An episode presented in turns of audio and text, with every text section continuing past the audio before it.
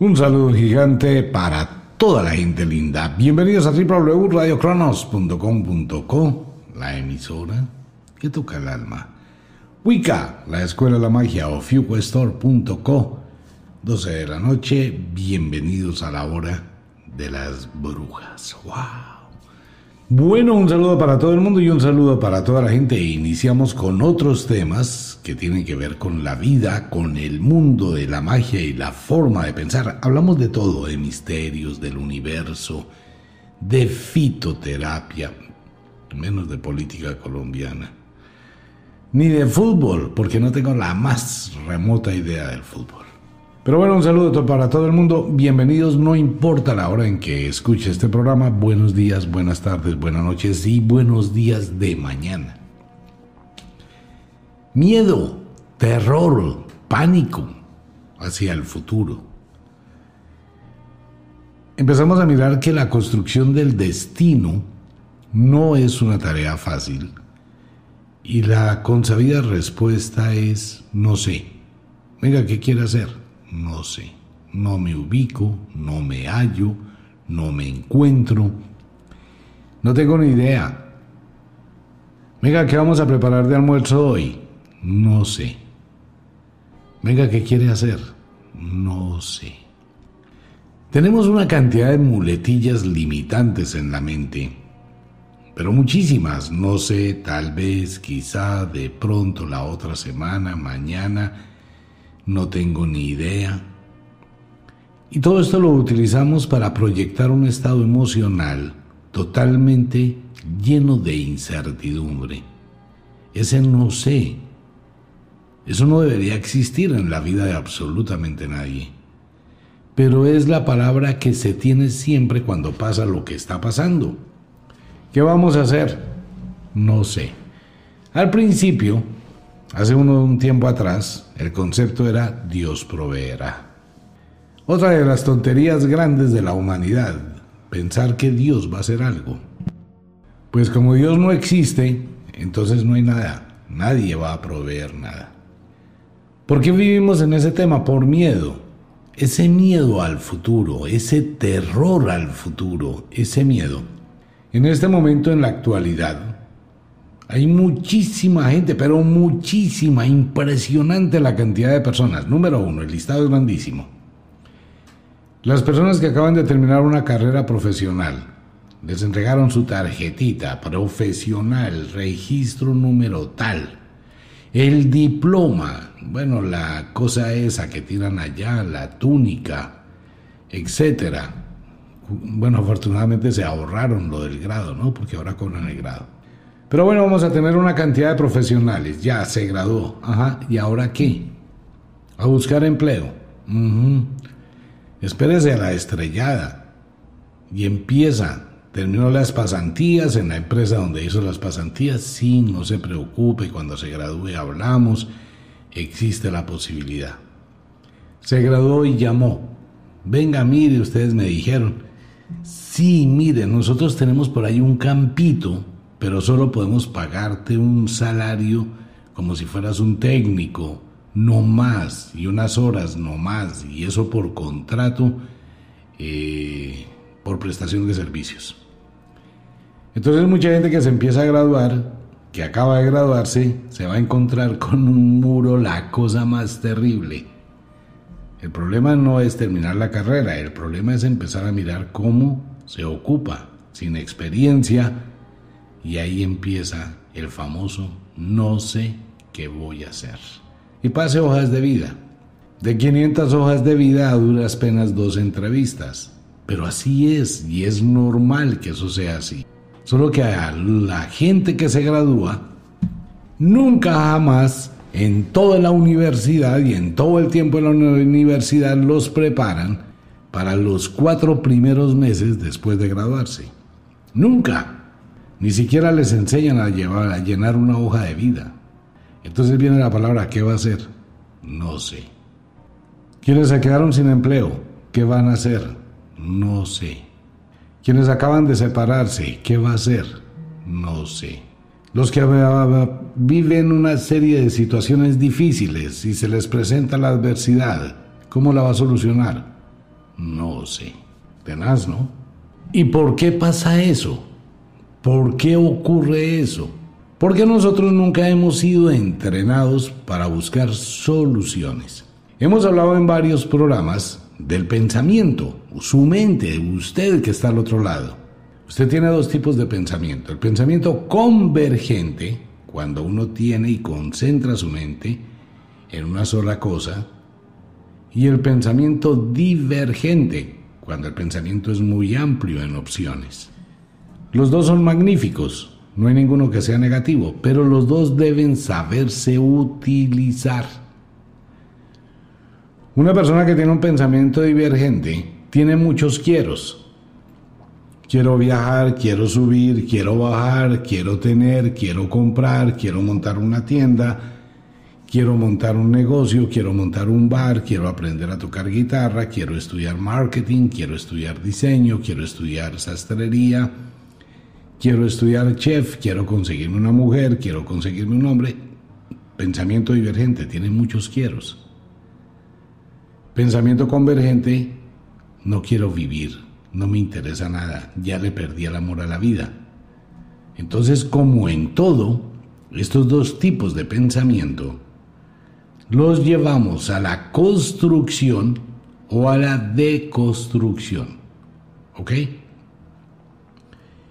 Cuando tengo el no sé, no tengo ni el pensamiento convergente ni el pensamiento divergente, ni tengo muchos quieros, ni tengo visión de nada y me estoy reduciendo a una mínima expresión. La única forma que pueda tener un pensamiento divergente sobre soluciones es cuando tengo algo que se llama planeación. Y cuando tengo algo que se llama prevención. Otra vez vuelve el agua, el jarro por agua al río.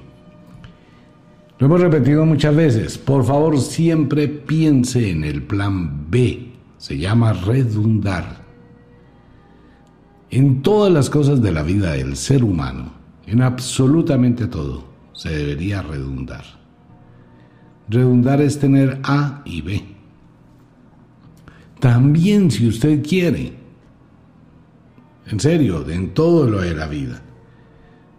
Salgamos un poquito de la cultura, vamos a salirnos de la mojigatería, Vamos a salirnos de esos conceptos culturales, religiosos, dogmáticos equivocados. ¿Cuántas llantas tiene un carro? Bueno, un carro tiene, la gente dice rápidamente cuatro llantas porque es lo que ve. Pero el carro tiene cinco. Sí, señor, sí, señora, la he repuesto. Allá escondidita, guardada, que no incomoda pero es muy importante cuando la necesita. Eso se llama redundar. Si tengo dos profesiones, si conozco dos artes, si tengo dos negocios, si tengo dos ingresos, eso es redundar. Entonces, ¿qué ocurre? Cuando tengo la posibilidad de buscar esa ese complemento y ese plan B. Tengo una proyección, tengo una visión y tengo una prevención. Y eso me va a ayudar en los momentos difíciles. Tengo un pensamiento divergente. En ese pensamiento divergente busco soluciones, busco alternativas. ¿Por qué no sé qué voy a cocinar hoy? Porque no sabe qué fue lo que compró de mercado no previó las circunstancias hacia el futuro, los eventos que pueden pasar, le va a llegar más visita, le va a llegar otras personas. Debe tener organización. Es muy curioso, los días martes todo el mundo hace pasta o lenteja y, tienen una especie de menú en la semana para la comida en la casa. ¿Qué come hoy? Lentejas. Ah, yo también. ¿Qué come hoy? No, un sudado de pollo. Ah, yo también. Porque la gente se va a la costumbre, ¿no? ¿Por qué? Porque no tiene planificación. Por eso la gente se engorda, se sube de peso. En la casa se cocina lo mismo sobre la base de papas, arroz y carne y plátano. y huevo. Porque no hay un pensamiento divergente y no hay una visión distinta. Se pueden hacer una cantidad de comidas con muy poco, sin repetir. Pero en la vida, en la vida nos escudamos en ese no sé, y en ese no sé perdemos muchísimo tiempo. Y el no sé es un freno gigantesco al destino. Si una persona está estudiando en una universidad, una carrera profesional, debe estudiar una tecnología totalmente distinta a la carrera que estudia. Eso es un pensamiento divergente, opciones, plan B, redundar. Estudié una carrera X, voy a estudiar una tecnología en sistemas, en redes, en comunicación, en diseño gráfico, en, no sé, marketing digital. Entonces, si no me funciona mi carrera, tengo una opción diferente. Pero tengo que estudiar cosas que me sirvan, tengo que hacer cosas que me sirvan, tengo que hacer, conocer, prever, para quitarse ese no sé. Es mejor saber a no saber. Eso que nos lleva en la vida, nos lleva a tener temor hacia el futuro, nos lleva a tener miedo para construir el destino, nos lleva a no tener la capacidad de asumir riesgos, retos y desafíos, porque no tengo nada, no tengo convicción y siempre voy a tener ese freno en mi mente para hacer un, un negocio, para iniciar un nuevo empleo, para iniciar una nueva relación, para buscar una nueva alternativa, para independizarme. Todo eso va a ser un bloqueo por el famoso miedo, miedo al futuro. El futuro no está escrito, el futuro es incierto, el futuro es un, una obscuridad absoluta que solo descubrimos cada instante un poquito, pero podemos definir hacia dónde vamos.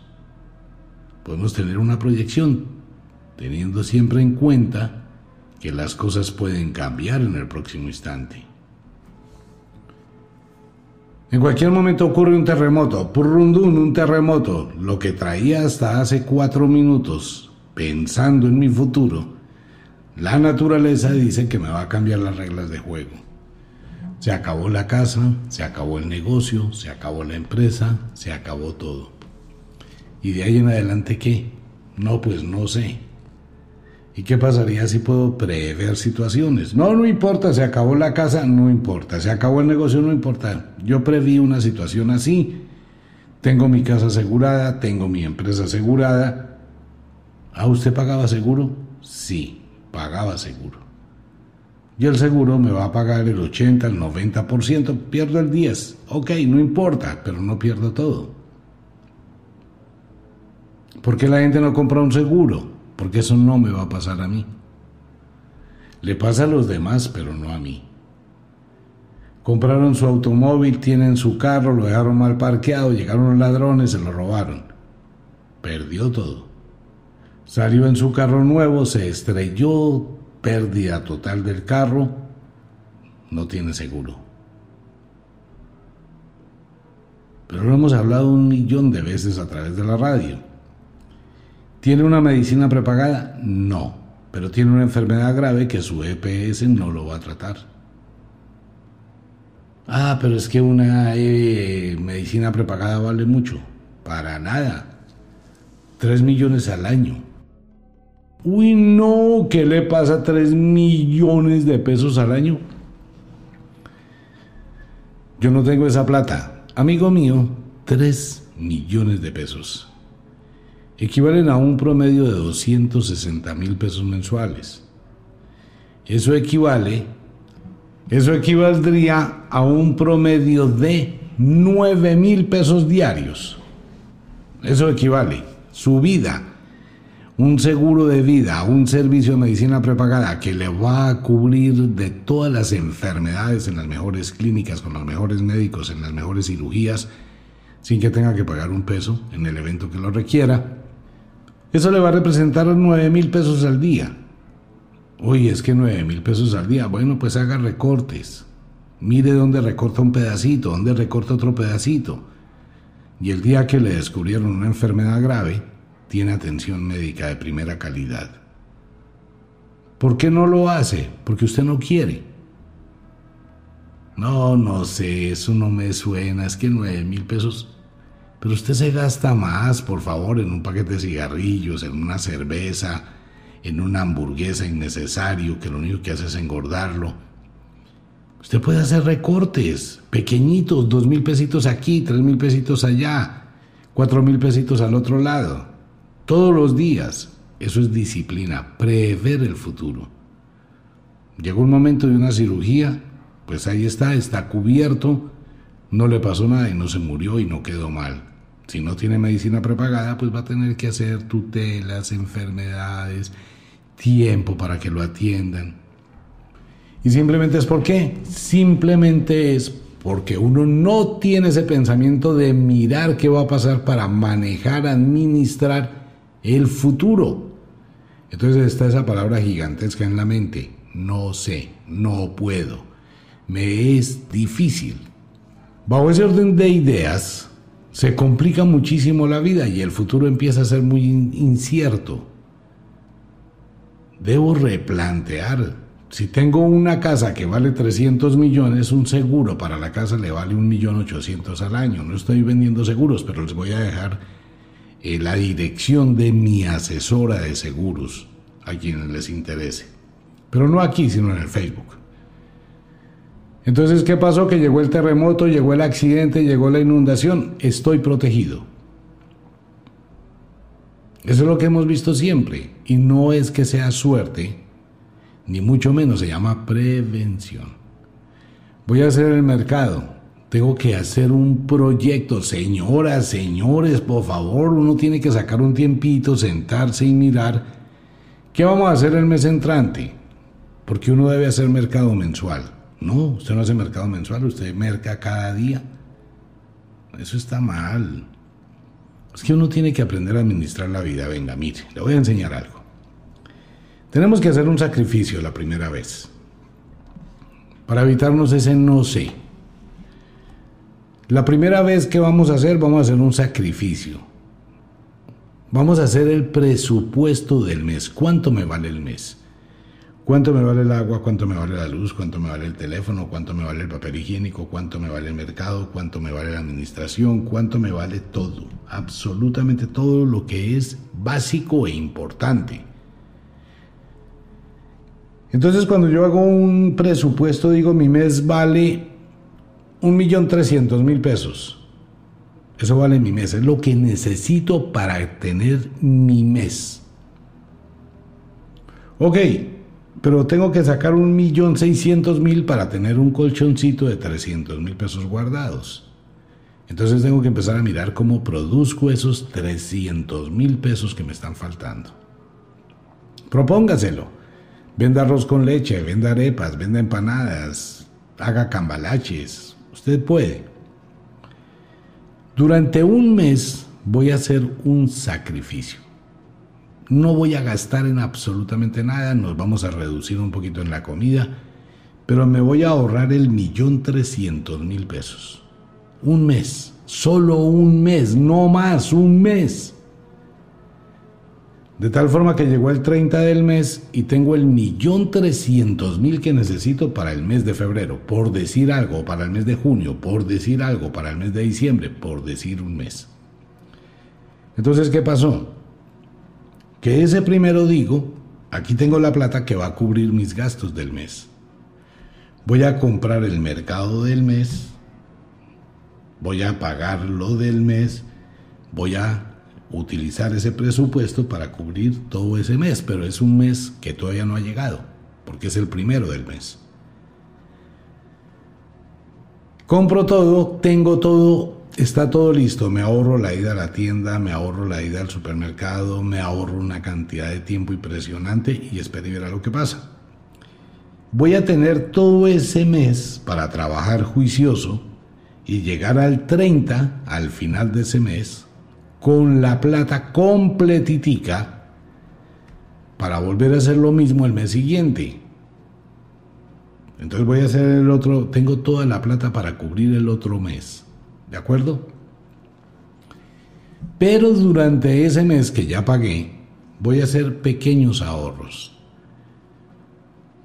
Si yo estoy sirviendo una libra y media de arroz en el almuerzo, a partir de la semana entrante y del mes entrante, voy a hacer la mitad por salud de mi familia. Si les estoy sirviendo una libra y media de arroz, solamente voy a servir tres cuartos de libra. Y voy a coger pocillitos tinteros y le decoro eso y voy a colocarle un huevito de codorniz y le voy a colocar otras papitas y le voy a servir un pedazo de carne más eh, proporcional, porque es que no está dándole comida pues a un ejército. Fuera de que voy a hacerle un favor a mi familia, ¿Qué va a pasar con eso? Que la alacena va a estar más llena. Entonces el próximo mes tengo que comprar menos arroz. Tengo que comprar menos cosas y tengo un mayor ahorro.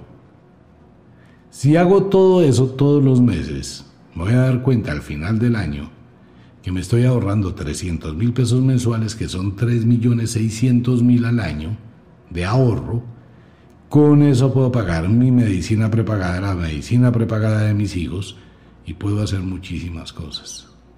Administración. Cuando mucha gente me dice, no, pero es que eso es muy fácil para los que tienen plata, porque es que yo no tengo. Otra vez, la plata está hecha en este mundo. Existen billones de billones de trillones de plata. Nadie le impide que usted tenga dinero póngase a trabajar. Sí, pero es que no sé en qué. Ok, cuando usted tiene en su mente su famoso no sé, amigo mío, nunca va a construir un destino. Téngalo por seguro. Jamás. Y si me escucha, muchas gracias por oírme. Y mis palabras pues van a hacerle eco en su mente, pero ¿de dónde si es que yo no tengo nada? Usted tiene todas las opciones. Absolutamente todas. El asunto es que empiece. Conozco personas que se levantan a las 4 de la mañana a vender tintos. Conozco personas que llegan de trabajar a las 6 de la tarde y sacan un asador y se ponen a vender arepas de 6 a 10. Se venden 150 arepas, cada arepa le deja 500 pesos de ganancia, son 75 mil pesos que se ganan en 4 horas. Sin contar los chorizos y sin contar las demás cosas que vende. O sea, uno tiene que ser divergente. Divergente es ser recursivo.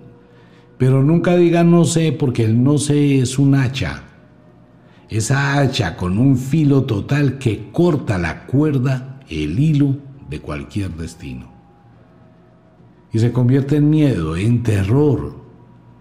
Y cualquier cosa siempre va a estar el hachazo. A todas las cosas va a decir la misma respuesta. No sé, no puedo me es difícil, me quedo grande. Vaya a preguntarle a una bruja algo, vaya a preguntarle a un mago o a un hechicero, él nunca le va a contestar no sé.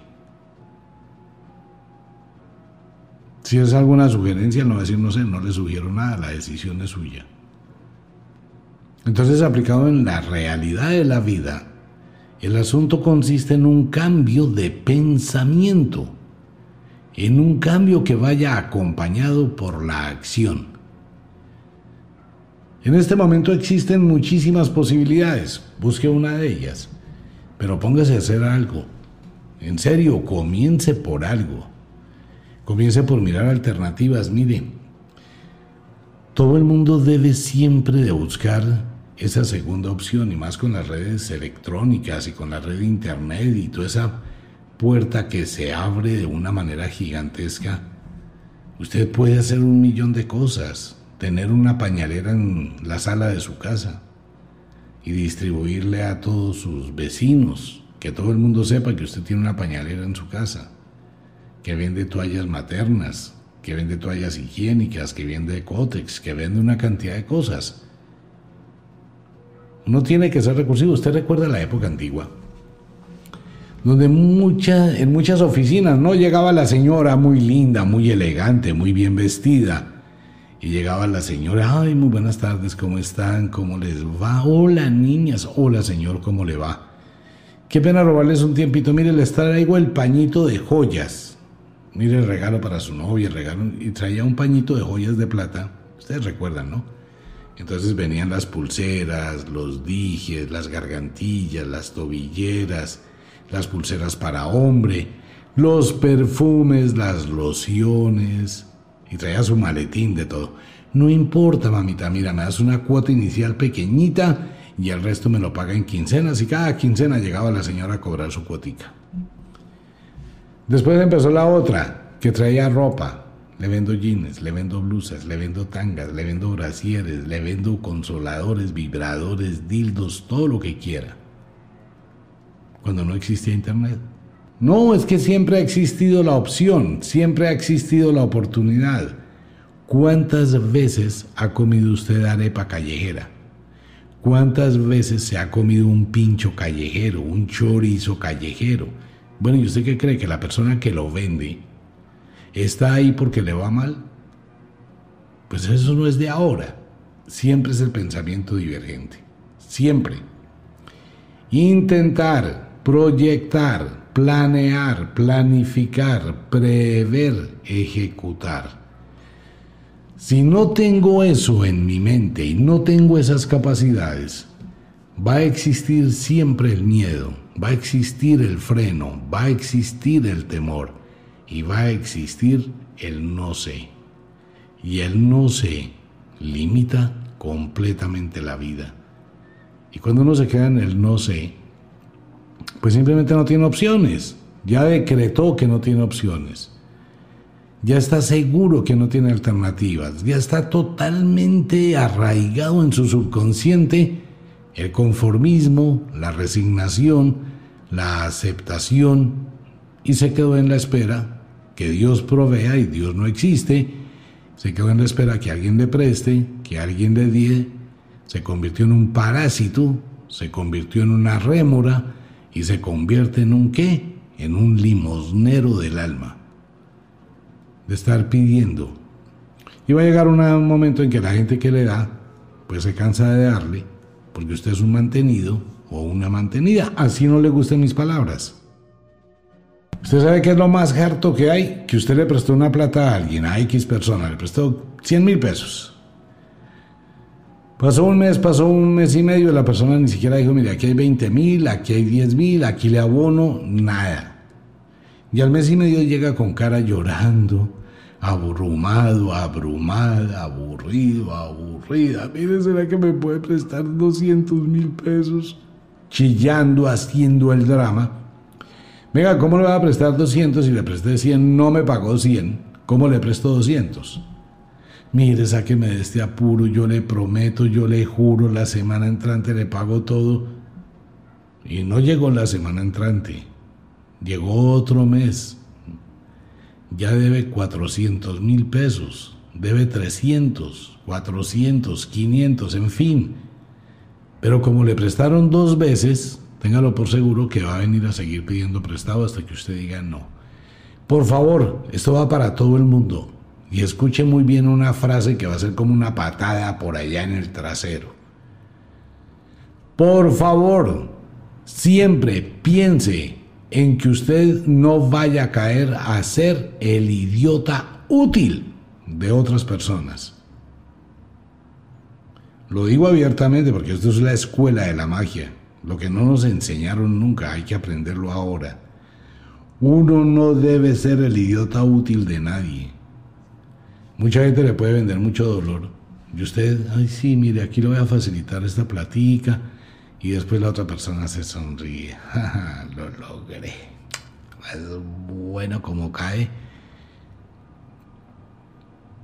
Y uno llega y termina en que no se da cuenta, sino muchísimo tiempo después de cuántas veces lo engañaron, la engañaron, lo utilizaron.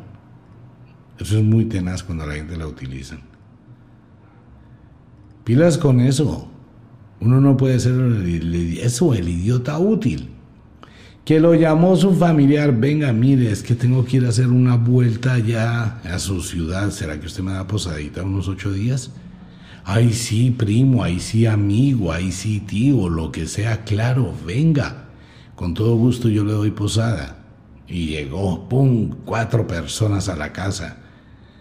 Agua, luz, papel higiénico, baño, crema tal, porque nunca traen nada comida y atención y sirvientes y todo el mundo les sirve y todo el mundo les corre y todo el mundo les da y se incomodaron los muchachos, durmieron en el piso para darle las camas a los visitantes. Entonces ellos llegaron, al otro día vamos a hacer una diligencia y se fueron a las 8 de la mañana, volvieron a las 5 de la tarde, muertos de hambre, de sed, cansados a dormir, al otro día lo mismo, al otro día lo mismo, al otro día lo mismo, al otro día lo mismo. Y por último, el último día, sí, ya nos vamos mañana. Ay, muchísimas gracias, como son ustedes de amables, tan especiales. No sabes cuánto te amo, te la debo. ¿En serio? Ajá. ¿Usted qué sé cómo se llama? Idiota útil. ¿Por qué? Porque ellos están ahorrando la comida, se están ahorrando el hotel, se están ahorrando todo y usted gastó agua, gastó absolutamente todo. ¿A cuento de qué? Ah, pero es que usted es ser interesado. Claro, es que si yo no soy interesado, eso no funciona.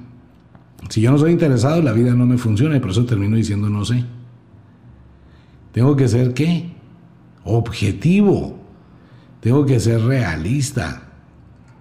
Claro, usted viene a pasear, usted viene a atender en la casa, pero le pido el favor que colabore con la comida que al menos venga y aporte lo de la comida para todos, no es para ustedes que vienen de visita, no es para toda la familia, al menos paguen eso.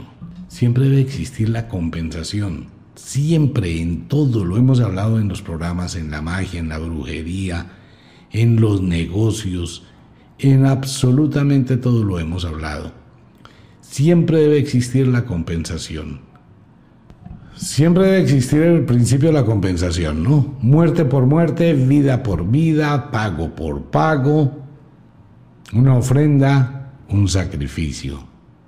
Pero hay que dar algo a cambio de, algo. Que es lo que mucha gente no hace. Ah, bueno, entonces ¿en quién lo convirtieron a usted? En un idiota útil.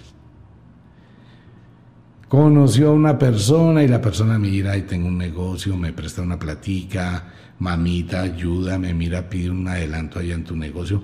Mi amor, ¿me puedes hacer un favor? Imagínate, mi vida me robaron el celular, no tengo cómo sacarlo, yo estoy reportado en data crédito.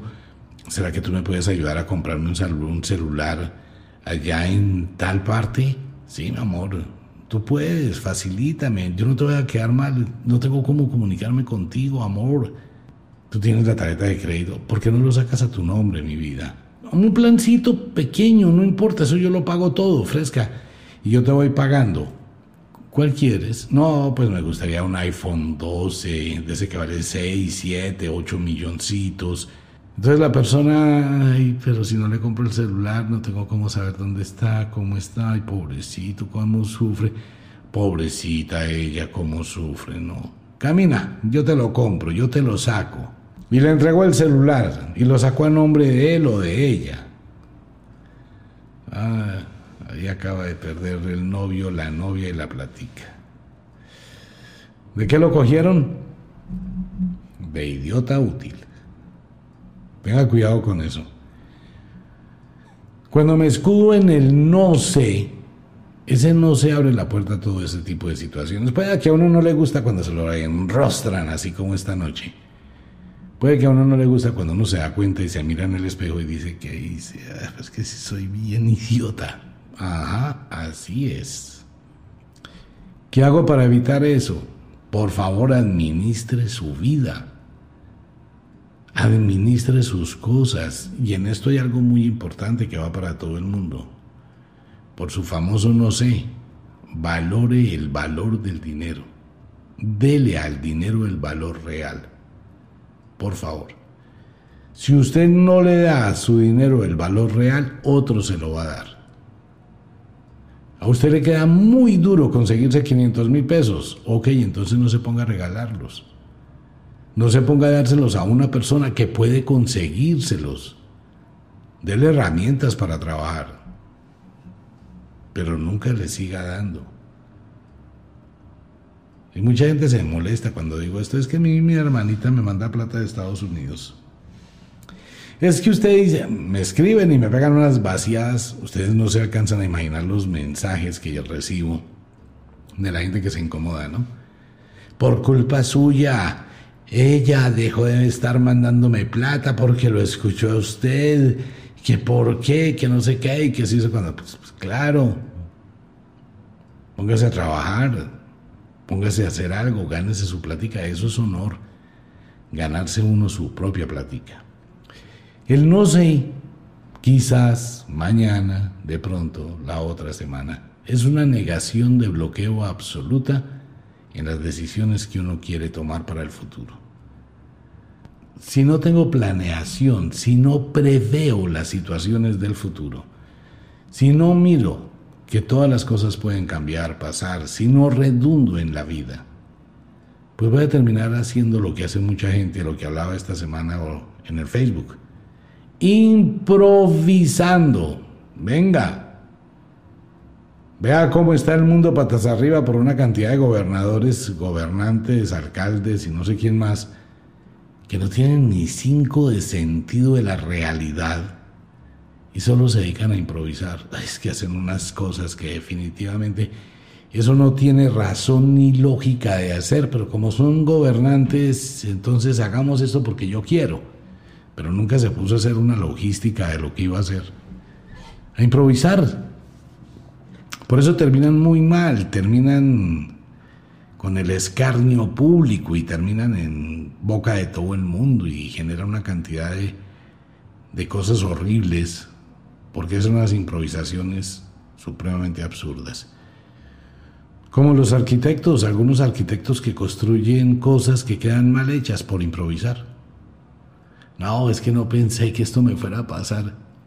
Pero hay unos videos de arquitectos y de gente que construye cosas. El señor que construye una habitación, ¿no? Y hace todas las cuatro puertas. Cuando ya termina y llega a la parte de arriba, quién sabe en qué estaría pensando. Y no tiene puerta para salir. Hizo las cuatro paredes, pero nunca hizo puerta. ¿Por dónde sale? Esas son cosas de por improvisar, ¿no? Entonces, venga, ¿por dónde se va a salir? No sé. Ah, pues claro que sí sabe, tiene que tumbar una pared para hacer la puerta. Hay que aprender a mirar el futuro de una forma diferente, como un guerrero. Venga, vamos a buscarle opción al asunto, vamos a buscarle solución. Venga, mi hija, usted qué sabe hacer. Venga, mi hijo, usted qué sabe hacer. Venga, miremos qué podemos producir. Hagamos toallas, vendamos toallas vendamos batas de baño, empecemos a mirar qué necesita el mundo. ¿Cuánta gente se volvió multimillonaria vendiendo tapabocas? Muchísima, muchísima gente que tenía talleres de modistería, que fabricaban camisas, pantalones y no sé qué más cosas. No, no, no, no, no, no, no paremos esa fabricación de pantalones, todo eso déjemelo allá en un rincón a buscar telas y a hacer tapabocas. Y vendieron los tapabocas. Y llegó otro y dijo, no, yo voy a hacer una cosa mejor, voy a hacerlo en acrílico.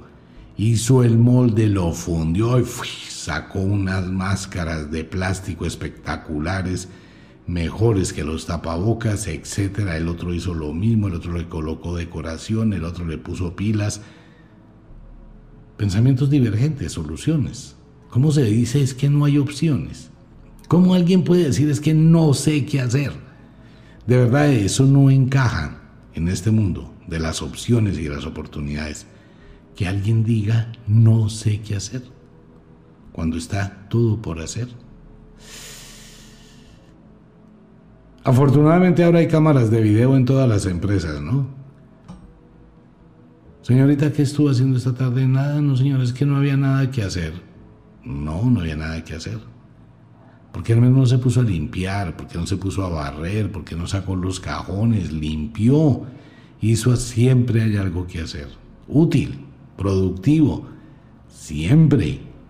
Pero tenemos la mente, ¿no? Tenemos aquellas personas que tratan, miran, siempre están en ese paso, mirando qué más hago, que son las personas atentas.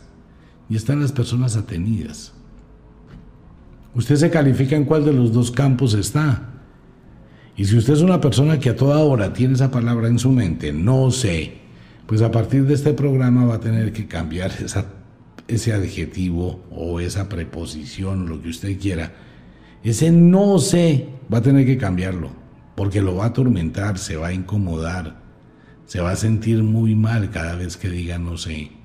El no sé es el refugio de los mediocres, de la gente que improvisa, de la gente que no tiene visión, de la gente que es pobre mentalmente, de la gente que no puede tomar decisiones hacia el futuro. Y usted no lo es. Usted es un guerrero, usted es una guerrera, usted es un ganador que ha superado muchísimas cosas. Entonces, ese poder que usted tiene es el que va a imprimirle a partir de hoy a su vida. Va a empezar, voy a buscar alternativas, pero nunca me voy a seguir escondiendo debajo de la mesa del no sé, debajo de la cama del no puedo, en el rincón de la casa de quizás la otra semana. Por favor, redunde. Tiene una profesión, estudia una tecnología totalmente distinta. O le funciona la una, o le funciona la otra, o le funcionan las dos. Y si no funciona ninguna de las dos, entonces busque otra tercera opción. Siempre busque una tercera opción. Si no funcionó el plan A, el plan B, el C, el D, el F, el Z. Si llegó al Z, volvemos a empezar. A, A, B, B, C, C. Y si se volvió a acabar, entonces colocamos el AA1, el BB1, el CC1, el... y así sucesivamente. Siempre hay opciones. Siempre. Y la gran mayoría de veces las opciones están muy cerquita de uno que uno no las ve, hasta que otro las hace. Por eso le recuerdo a todo el mundo, cuando usted ahorre plata, no consiste, y lo he dicho, uno tiene un ahorro y mensualmente o todos los días o cada viernes va haciendo un ahorro. Pero la plata ahorrada no da plata. La plata ahorrada se devalúa. Si no, mire lo que pasa con muchas de las cosas que uno le, hace en el banco, ¿no? Voy a comprar algún sistema de ahorro en un banco. Sí, y le van a pagar una miseria en tres años, pero es una física miseria mientras ellos trabajan su plata.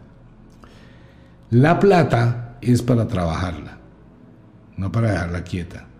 Si tengo un sobre mágico de la cultura china y tengo 100 mil pesos ahorrados, voy a ahorrarme un millón. Ok, pero ese millón hay que ponerlo a producir. Bueno, con un millón de pesos yo puedo comprar productos, puedo venderlos, puedo prestarlo con algunos intereses, puedo moverme. Y esa plática, ese arbolito de ese millón de pesos, más lo que yo siga ahorrando, lo voy colocando a que produzca. ¿Por qué se llama ganadería? Al ganado. Porque es ganancia. Todo. Hay gente que compra 6, 7, 8 novillas, las pone al levante, vende, los machos y se queda con las hembras para sacarle crías. Bueno, y ahí empezó su negocito y a la vuelta de 4 o 5 años tiene 300 cabezas, 500 cabezas de ganado y se volvió ganadero. Porque eso es un ganadero, ¿no? Solo gana. Y si cogiera la plata y la tuviese guardada bajo la cama, pues eso no produce nada. Entonces la idea es ahorrar, pero ahorrar e invertir. Hay que saber invertir, claro, hay que saber invertir, hay que mirar, hay que saber siempre, por favor, prever las situaciones, hacer una logística, hacer una planeación, analizar los diferentes vectores que se presentan. Pero quítese de la cabeza ese no sé. Esa es una respuesta facilista, es una respuesta incierta, es una respuesta que no tiene futuro, es una respuesta que no abre la puerta. Bueno, una invitación para todos los oyentes, los poquitos amuletos de algo que es muy importante, el año del buey, el toro de Wall Street, el estado financiero en Manhattan, está para la invitación. Quedan muy poquiticos cuando se agoten. Antes de que empiece el año del buey y en la cultura china, debe tenerlo. Pilas a toda la gente. En Estados Unidos y para todo el mundo, los, las últimas esculturas del mundo férico. Hay unos duendes espectacularmente hermosos, adóptelos, adoptará la suerte, adoptará la magia, obtendrá beneficios que usted no imagina. En Ofiuco el ritual de las cabañuelas, toda esa cantidad de cosas del mundo y del universo mágico en Ofiuco. Le recuerdo a todos los oyentes que hay dos páginas, la página es de Wicca Store y la otra es Ofiuco Store. Invitación para todo el mundo.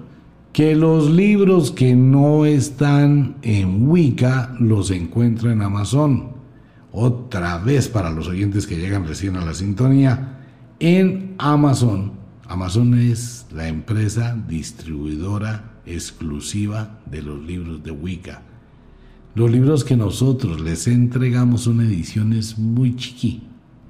Es algo que nos permitieron entregarle a los oyentes por ser los autores de los libros. Unas ediciones muy pero muy pequeñitas. Pues un abrazo para todo el mundo y un abrazo para toda la gente linda. Como de costumbre, el inexorable reloj del tiempo que siempre marcha hacia atrás nos dice que nos vamos. No sin antes decirle que de verdad los queremos cantidades alarmantes, los amamos muchísimo, de verdad que sí. Les enviamos un abrazo francés, un beso azul, si es de noche, a dormir, a descansar, a entrar al mundo de los sueños. Si es de día, aproveche el día y por favor quítese de su mente la palabra no sé. Un abrazo para todo el mundo. Nos vemos.